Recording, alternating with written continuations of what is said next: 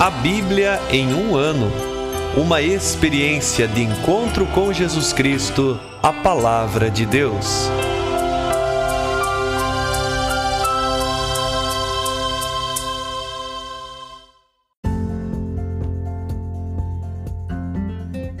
Olá, eu sou o Bruno, seminarista da Diocese de Ponta Grossa, Paraná. Você está ouvindo o podcast A Bíblia em um ano. Usando um plano de leitura cronológico, vamos ler a Bíblia inteira em 365 dias, descobrindo como a história da salvação se desdobra e se atualiza em nossas próprias vidas e na vida da Igreja. Estamos usando a Bíblia Católica com a tradução oficial da Conferência Nacional dos Bispos do Brasil. Você pode baixar o plano de leitura completo por meio de um link que você encontra na página do Instagram a Bíblia ponto em um ano ou do facebook.com barra seminário PG. Inscreva-se nesse podcast por meio da plataforma que preferir para receber as notificações diárias dos novos episódios.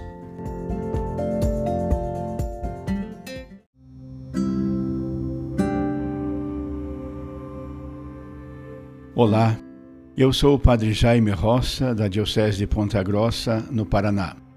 Antes de iniciarmos a leitura e a escuta dos textos bíblicos propostos para hoje, peçamos que, pela ação de Deus, a Sua palavra frutifique em nossas vidas.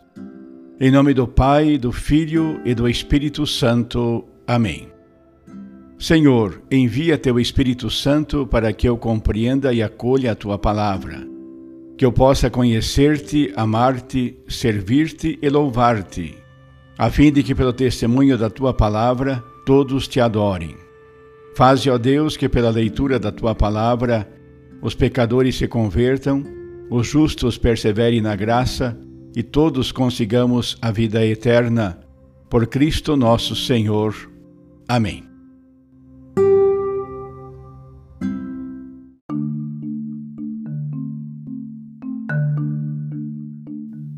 Hoje é o dia 347. Leremos Atos dos Apóstolos, capítulo 26. Iniciaremos a carta de São Paulo aos Efésios, capítulos 1, 2 e 3, e Provérbios, capítulo 29, versículos de 18 a 21. Atos dos Apóstolos, capítulo 26. Agripa dirigiu-se a Paulo. Podes tomar a palavra para te defender. Paulo estendeu a mão e começou a sua defesa. Rei Agripa, considero-me feliz de poder hoje, em tua presença, defender-me de todas as coisas de que os judeus me acusam, tanto mais que estás a par dos costumes e controvérsias dos judeus.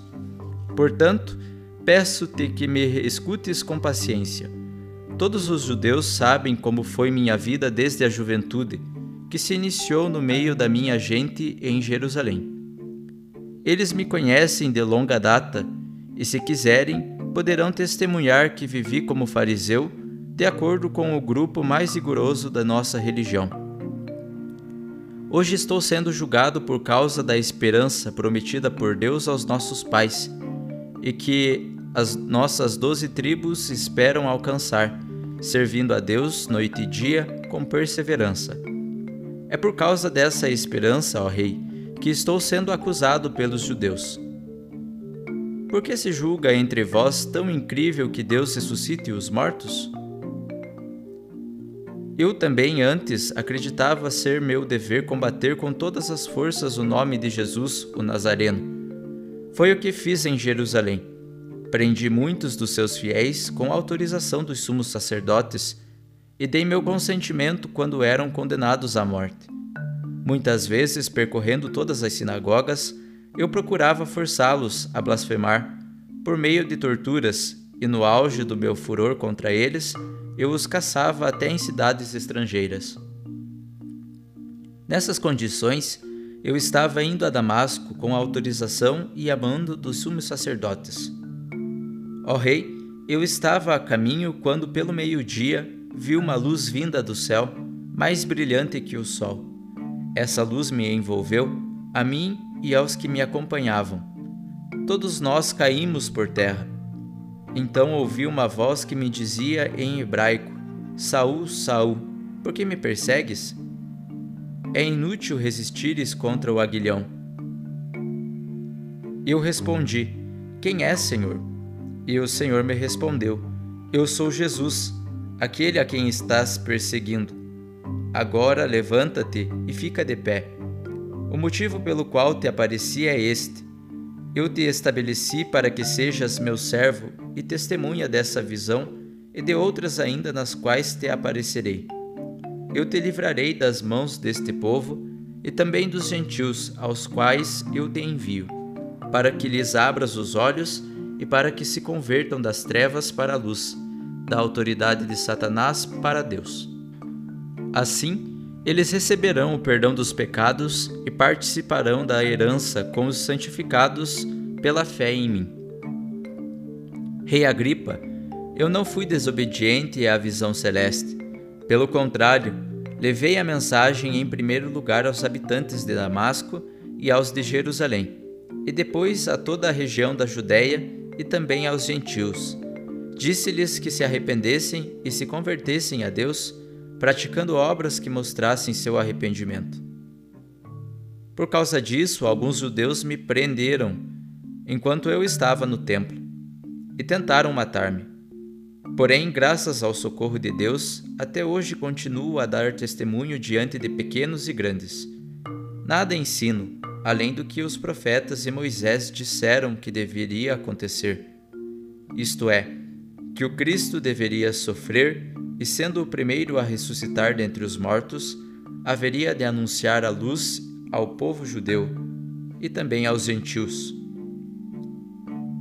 Paulo assim falava em sua defesa, quando Festo o interrompeu em alta voz. Estás ficando louco, Paulo. Teu muito estudo te fez enlouquecer. Paulo respondeu: Não estou ficando louco, excelentíssimo Festo. Estou falando palavras verdadeiras e sensatas. O próprio rei, diante de quem estou falando com toda a franqueza, certamente está a par dessas coisas. Acredito que nada disso lhe seja desconhecido, pois essas coisas não aconteceram num lugar distante. Rei Agripa, acreditas nos profetas? Eu sei que acreditas. Então Agripa disse a Paulo: Ainda um pouco e me convences a tornar-me cristão. Paulo respondeu: Ainda um pouco ou ainda muito, quisera Deus que não somente tu, mas todos os que me escutam hoje, tornem-se como eu, com exceção destas correntes. O rei levantou-se e com ele o governador, Berenice e todos os que participaram da sessão. Enquanto saíam, conversavam e diziam: esse homem não fez nada que mereça a morte ou a prisão. E Agripa disse a Festo: Esse homem bem que podia ser posto em liberdade, se não tivesse apelado para César.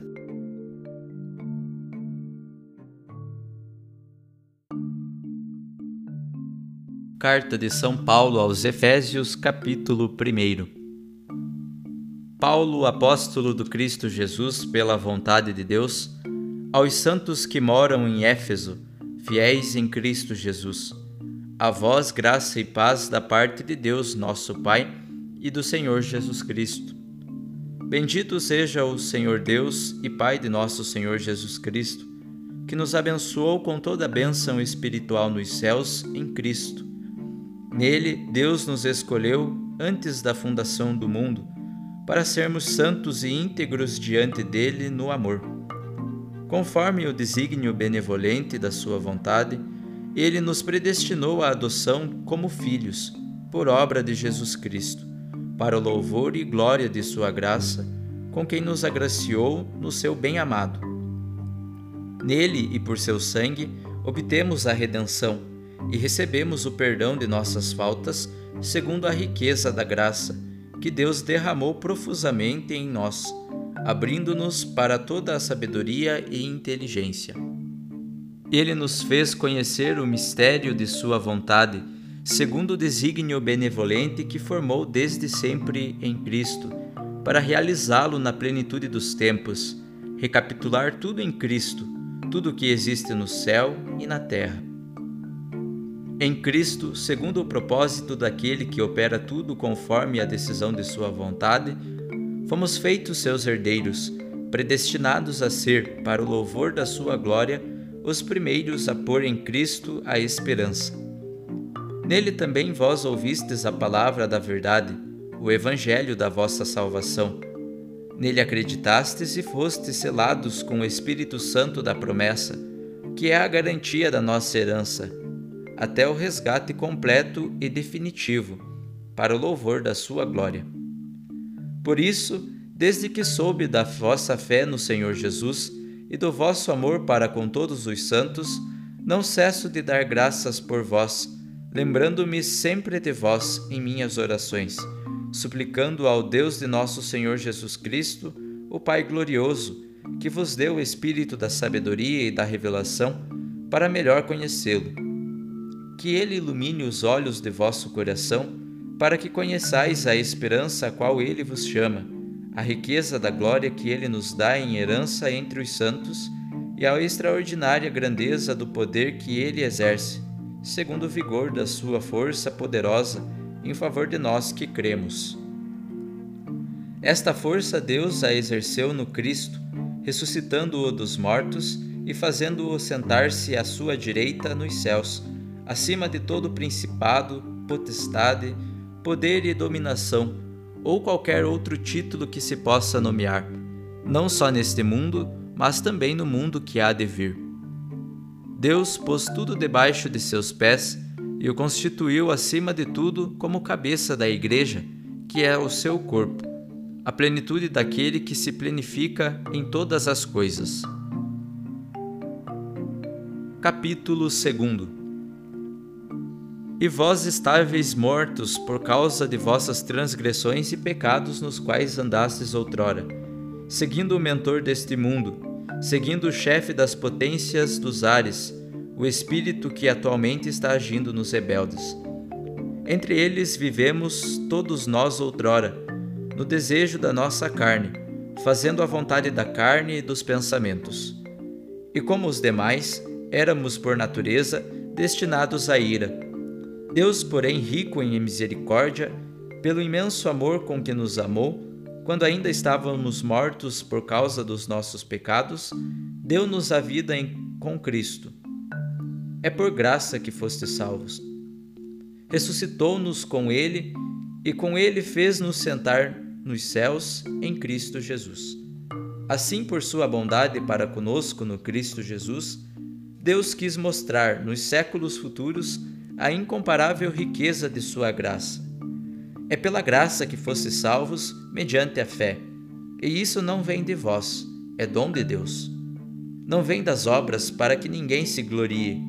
Somos feitos por Ele, criados em Cristo Jesus, em vista das boas obras que preparou de antemão, para que nelas caminhemos. Portanto, vós que outrora eres gentios na carne, e eres chamados de incircuncisos pelos que se chamam de circuncisos na carne por mãos humanas, estáveis sem Cristo, não participáveis da cidadania de Israel, nem das alianças da promessa, não tinhas esperança nem em Deus verdadeiro. Agora, porém, no Cristo Jesus, vós que outrora estáveis longe, chegastes perto, graças ao sangue de Cristo. De fato, Ele é a nossa paz de dois povos fez um só, em sua carne derrubando o muro da inimizade que os separava, e abolindo a lei com seus mandamentos e exigências. Ele quis assim dos dois povos formar em si mesmo um só homem novo, estabelecendo a paz e reconciliando os dois com Deus em um só corpo, mediante a cruz na qual matou a inimizade. Veio anunciar a paz a vós que estáveis longe e a paz para os que estavam perto. É por ele que todos nós temos acesso ao Pai num só Espírito. Portanto, já não sois estrangeiros nem forasteiros, mas concidadãos dos santos e familiares de Deus, edificados sobre o alicerce dos apóstolos e dos profetas, tendo como pedra angular o próprio Cristo Jesus. Nele a construção toda, bem ajustada, vai crescendo e formando um templo santo no Senhor. Nele vós também sois juntamente edificados para ser desmoradas de Deus no Espírito. Capítulo 3 Por essa razão, eu, Paulo, prisioneiro de Cristo Jesus por causa de vós, os gentios, suponho que tenhais ouvido falar da graça que Deus me concedeu em vista de vós. De fato, foi por revelação que tive conhecimento do mistério, como escrevi antes em poucas palavras. Lendo-me, podeis perceber o entendimento que tenho do mistério de Cristo, o qual não foi manifestado às gerações passadas, como ultimamente foi revelado pelo Espírito a seus santos apóstolos e profetas, isto é, que os gentios são admitidos à mesma herança, são membros do mesmo corpo e beneficiários da mesma promessa, em Cristo Jesus, por meio do Evangelho. Desse Evangelho eu fui feito ministro pelo dom da graça que Deus me concedeu segundo a força de seu poder. A mim, o menor de todos os santos, foi dada esta graça: anunciar aos gentios a riqueza insondável de Cristo e mostrar claramente a todos como se realiza o seu mistério, escondido desde toda a eternidade em Deus, que tudo criou, para que doravante seja conhecida por meio da Igreja a multiforme sabedoria de Deus aos principados e potestades celestes, de acordo com o projeto eterno que ele realizou em Cristo Jesus, nosso Senhor. Nele e mediante a fé nele, temos coragem e acesso com confiança.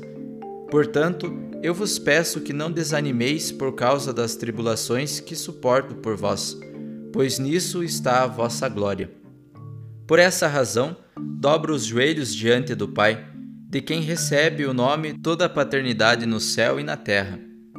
Que por sua graça, segundo a riqueza de sua glória, sejais robustecidos por meio do seu Espírito no homem interior.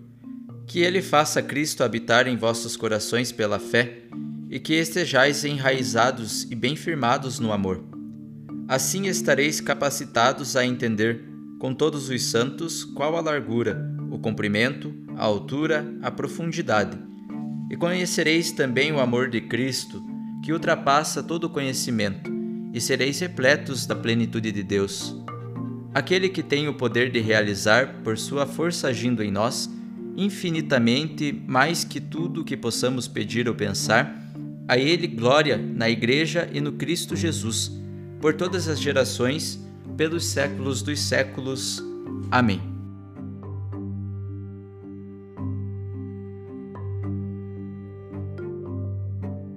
Provérbios capítulo 29, versículos de 18 a 21. Quando falta a profecia, o povo se corrompe. Aquele, porém, que guarda a lei será feliz. O servo não pode ser corrigido por palavras, pois entende, mas ousa não atender. Viste alguém precipitado para falar? O ignorante dá mais esperança do que ele.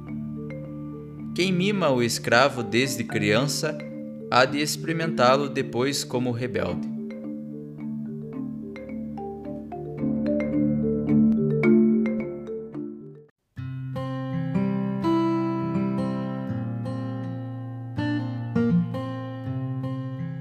Olá, eu sou o Padre Rodrigo Ribas. Meditamos hoje o capítulo 26 do livro dos Atos dos Apóstolos. Nós continuamos com o julgamento de Paulo. O rei permite que Paulo faça sua defesa.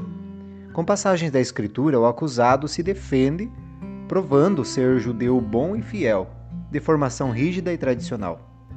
A defesa de Paulo é importante, já que Agripa II conhece os costumes judaicos tendo inclusive o poder de nomear o sumo sacerdote e demais membros do sinédrio.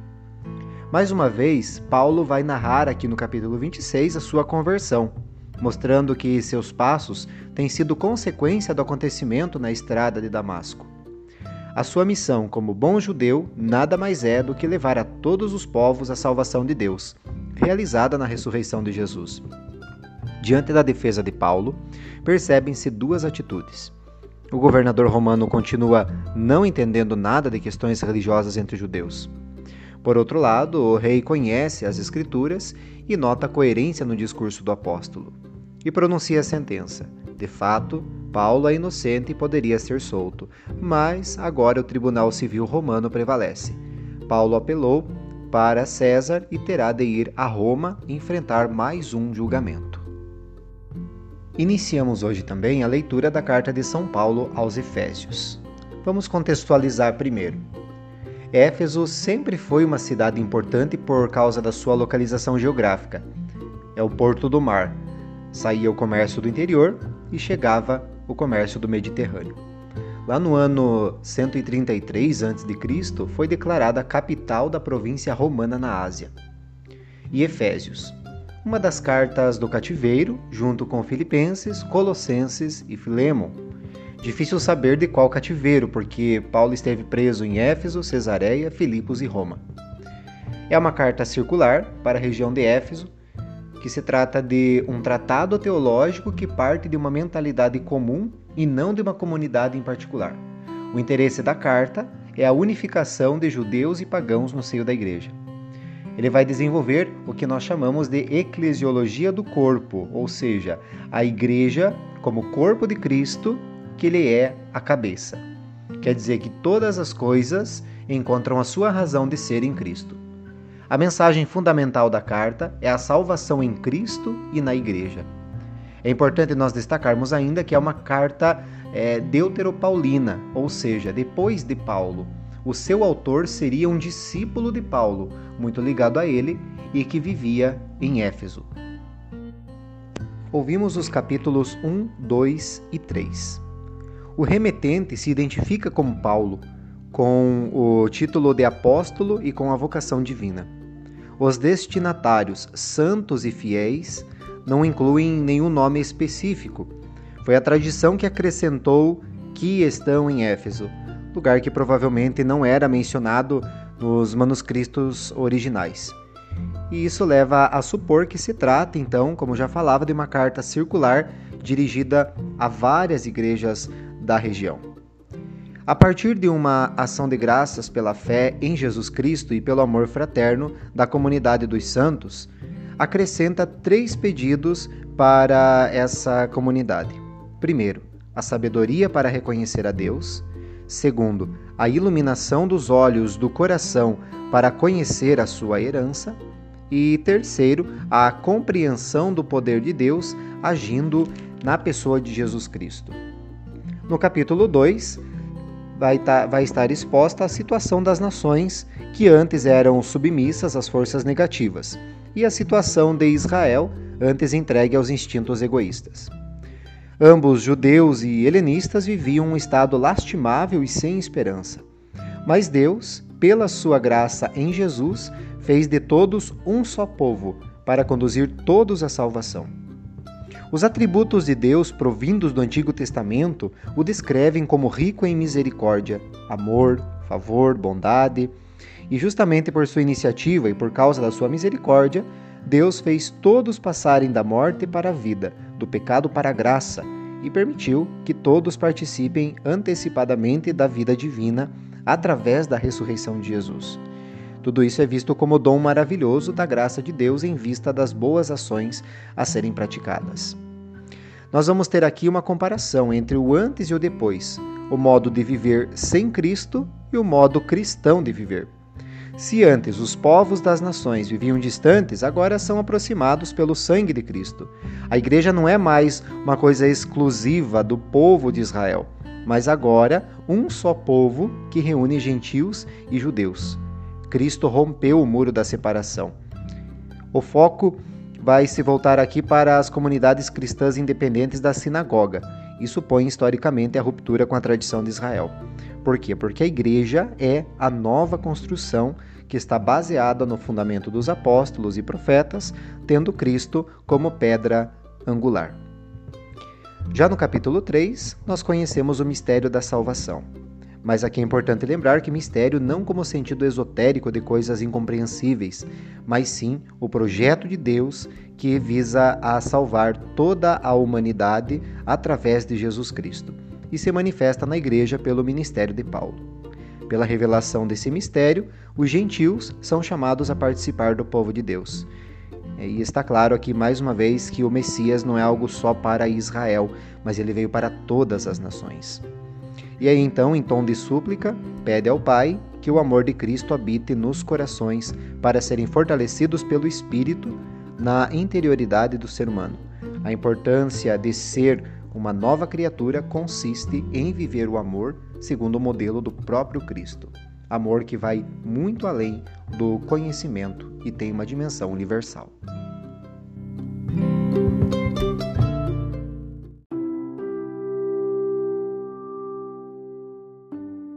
Querido irmão, querida irmã, após a leitura e a meditação da Palavra de Deus contida na Sagrada Escritura, peçamos que o Espírito Santo inspire as nossas ações a partir do mistério de Jesus Cristo, o Verbo encarnado.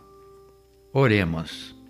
Ó Deus, concedei ao vosso povo alimentar-se cada vez mais da vossa palavra e nela encontrar a fonte da vida por nosso Senhor Jesus Cristo, vosso Filho, na unidade do Espírito Santo. Amém. Quem vos fala é Dom Sérgio, bispo da Diocese de Ponta Grossa, no Paraná. Que desça sobre vós a bênção de Deus Todo-Poderoso, Pai e Filho e Espírito Santo. Amém.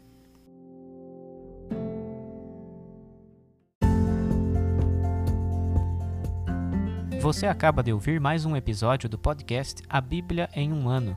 Continue nesse bom propósito de ouvir, ler e praticar a palavra de Deus. Rezemos por todos que estão fazendo este caminho de leitura da Bíblia. Procure também participar da sua comunidade. A permissão para uso do plano de leitura The Bible in a Year com Padre Mike Schmitz e Jeff Kevins foi concedida por Ascension. A versão original pode ser baixada em ascensionpress.com. Todos os direitos desse plano estão reservados à Ascension. Os demais conteúdos do podcast não são criados, revisados ou apoiados por Ascension. Até amanhã!